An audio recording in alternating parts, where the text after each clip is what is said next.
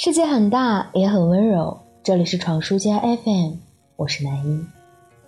我们发现，现如今的商家们越来越懂得迎合用户的心理。眼下又到了年末，支付平台也好，音乐平台也好，向你交出了一份又一份的年终报告。他们告诉你，你的钱花在了哪里，你的音乐情感通向了何处。然后我们开始惊讶，这也太懂我了吧。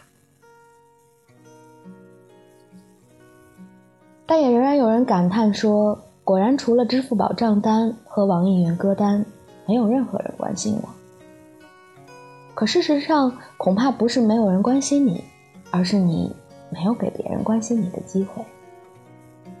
这就是为什么现代人经常感叹自己的孤独。我难免要像写英语六级的议论文题一样，说一说网络的双面性。这些年，黑科技是如何改变我们的生活的？我们都目瞪口呆地见证着。大数据爆炸性的渗透进我们的生活，日新月异的算法技术在亮莹莹的屏幕背后飞速计算着我们的喜好，计算着我们的习惯，我们的一切。慢慢的，我们生活里最好的朋友，居然快要变成了那个猜你喜欢的菜单栏。他总是能够猜到我们想听什么样的歌曲，我们想买哪个品牌的口红，我们要点哪一家的外卖。而科技带来的如此便利的变化，其实身边人他更容易做到，不是吗？譬如我适合什么样风格的衣服，我妈绝对是最懂的。我哪个舍友吃辣，我哪个舍友不吃香菜，我也都记得一清二楚。这些都不需要任何的算法，全凭相处，并且省心又省力。相处在一起，生活在一处，我们会和身边人彼此了解和懂得对方。不过前提是我们需要撤掉屏障，把情感上的脉络一点一点的铺开。人情浓浓的一张大网会把你和身边人拢在一起，越来越密不可。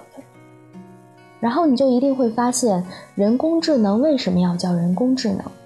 那是因为无论黑科技如何所向披靡，它在情感的关怀上都永远无法企及人类的高度。多一些和家人朋友之间的情感交流，多一些彼此之间的相互陪伴，孤独感应该会减轻的吧？毕竟我们时间有限，要花在更重要的身边人身上。而不是你以为的无所不能的手机呀。